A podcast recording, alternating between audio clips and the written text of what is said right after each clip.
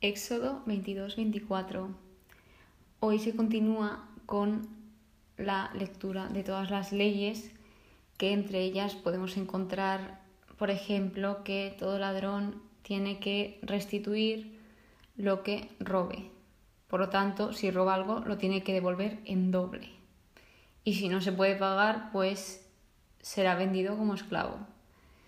Luego también habla de más delitos, sigue, sigue como centrándose en que no deben hacer sacrificios a otros dioses fuera de él, pues dice más de leyes morales y religiosas, leyes de defensa, que por ejemplo aquí ya empieza con que no hay que explotar ni oprimir a los inmigrantes, porque igual que ellos fueron en Egipto, pues no deben de tratarlos mal a la gente que, que venga de fuera porque ellos han sido liberados y ellos ya han pasado por esa fase, entonces los tienen que tratar bien.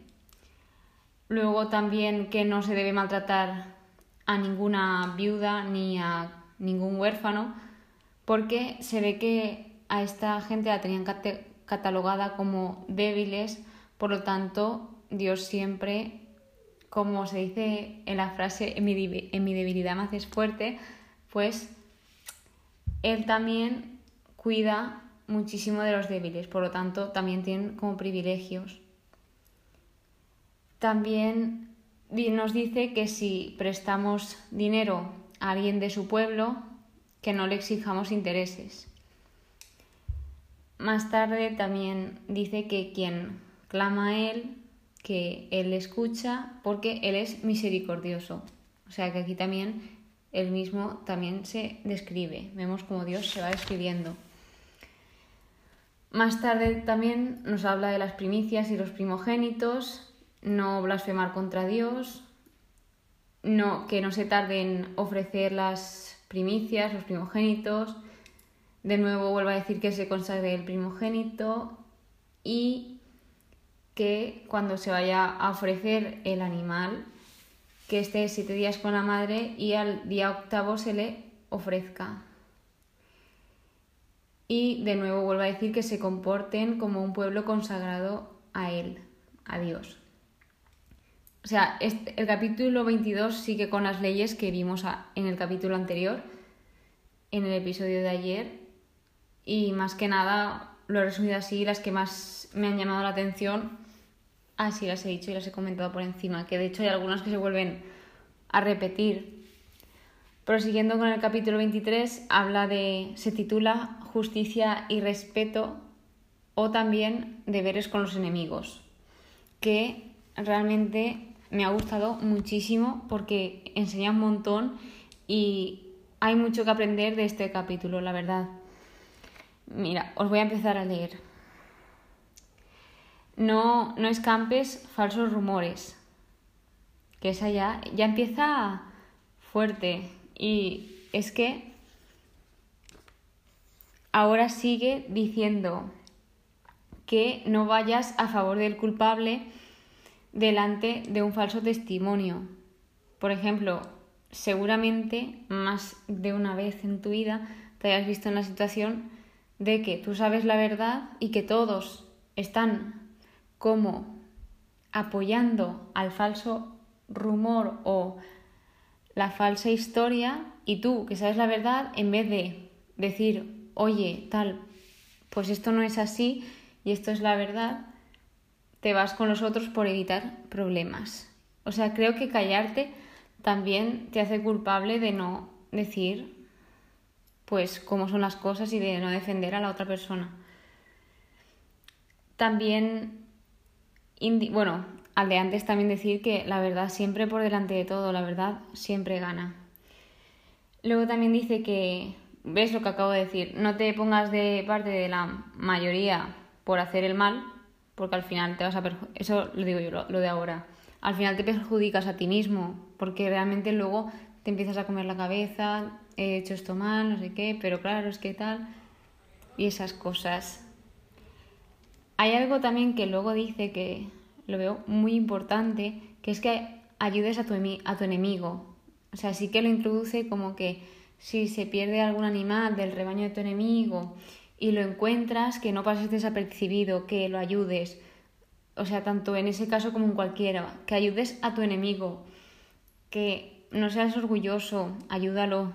¿Sabes? Que eso dice bastante una persona. Yo hace mucho tiempo, yo esto no entendía, pero cuando ya, pues obviamente empecé a abrir mi corazón hacia Dios y a seguir sus preceptos y mandamientos, sí que esto dice de ti porque que ayudes a alguien que te quiere, pues obviamente es algo fácil porque lo haces porque te nace, porque quieres a esa persona, porque te importa, pero realmente el mérito gordo es ayudar a tu enemigo, porque eso requiere muchísimo valor, muchísimo esfuerzo, tanto interno como externo, y claro,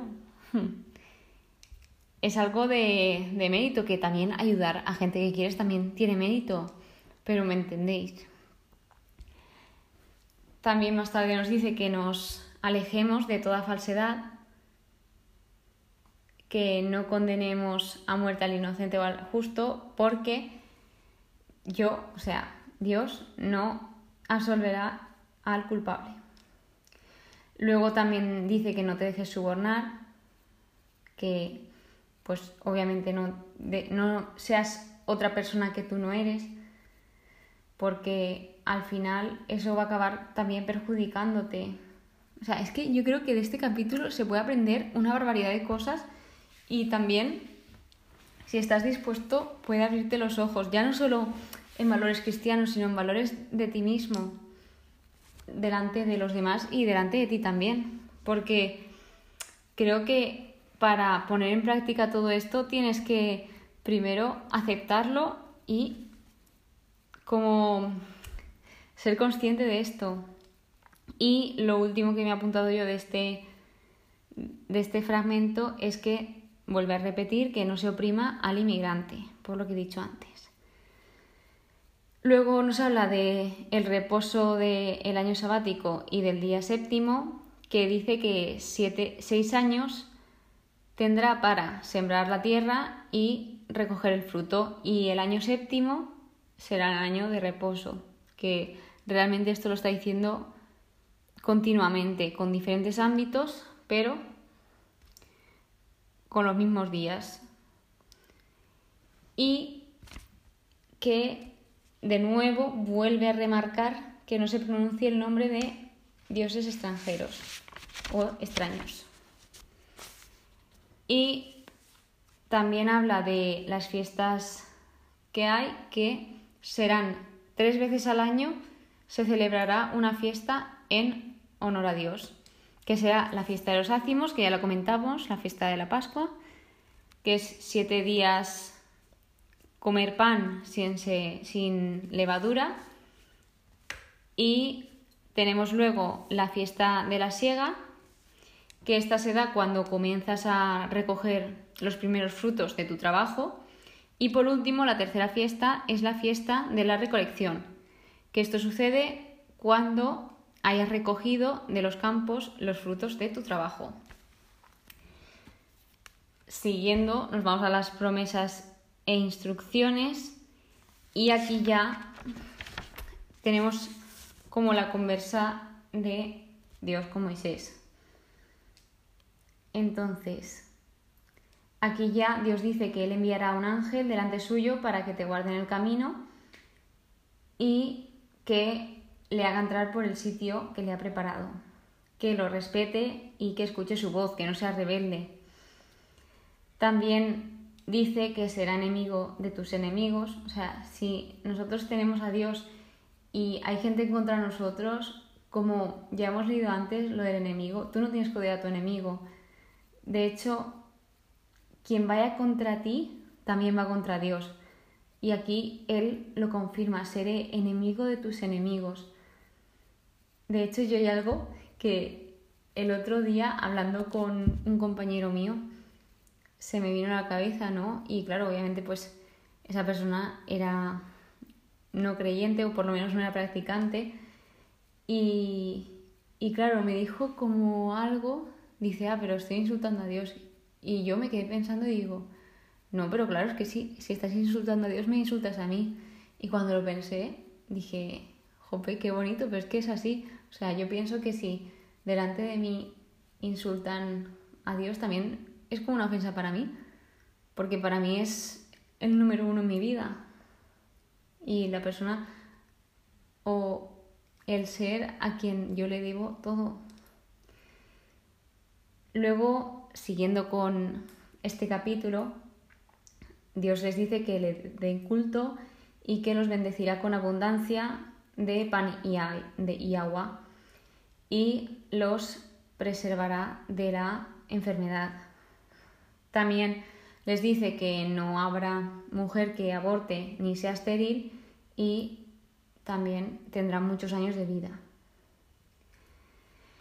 Y prosiguiendo también habla de la gente que ya hay en la tierra prometida, como son los cananeos y otros, y Dios les dice que pues que no tengan problema ni tengan prisa por echarlos a todos o luchar contra ellos, porque Dios los va a expulsar de poco en poco ya que si los expulsa a todos de una hay inconvenientes. Entonces aquí volvemos a ver cómo Dios sí que sabe lo que es mejor para nosotros, aunque pensemos que no. Entonces, claro, dice que los irá expulsando de poco en poco hasta que sea más numeroso y se pueda ocupar el país. De modo que también le advierte a Moisés de que no deben de pactar con ellos ni con sus dioses, ni habitar en el país por si pecan. Que esto, claro, esto también es como una tentación, porque al final se empiezan a relacionar con ellos y ven que ellos también tienen otros dioses y... O sea, van como a arriesgarse. Entonces lo mejor es como mantenerse alejado de la tentación. Y por último, el capítulo 24 habla de la celebración conclusiva de la alianza, ya que sella Dios con el pueblo y con Moisés. Entonces aquí Dios ya le dice que suba con Aarón, Nadab y Abihui, algo así. Es que estos nombres de verdad que son un poco, para mí, difíciles de pronunciar y de leer. Y 70 ancianos de Israel, y que lo adoren desde lejos. Y advierte que solo Moisés se podrá acercar a él. Entonces, Moisés escribió todas las palabras que dijo el Señor y también dedicó un altar con doce piedras, que esto significaba, simbolizaba las doce tribus de Israel. Luego, luego ya Moisés dice y muestra la sangre de la alianza para sellarla con la sangre que pues eso va simbolizando. De hecho, si sois cristianos católicos, creo que os sonará lo de la sangre de la alianza que pues Dios concluye con ellos, de acuerdo con todas las palabras del el documento que Moisés les enseñó. Entonces también dice aquí que los que subieron, los ancianos y los otros cuatro, vieron al Dios de Israel y comieron y bebieron, que como habéis visto en el anterior episodio, en el anterior capítulo, perdón, dice que los bendeciría con pan y agua. Y aquí ya están diciendo que comieron y bebieron.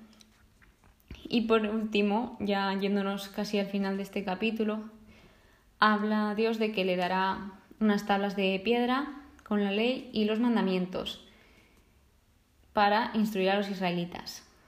Entonces ya Moisés sube, eh, la nube cubre la montaña a la que estaban todos seis días y el día siete el Señor llama a Moisés. También nos indica aquí que la gloria de Dios aparecía como un fuego abramante en, el, en la cima. Y por último, lo último que decía este capítulo es que Moisés estuvo 40 días y noches allí en la montaña. Y pues estos han sido los tres capítulos de hoy la verdad es que han estado bastante interesantes y bastante aprendizaje, por lo menos para mí. Espero que os haya gustado y que os vaya bien todo. Adiós.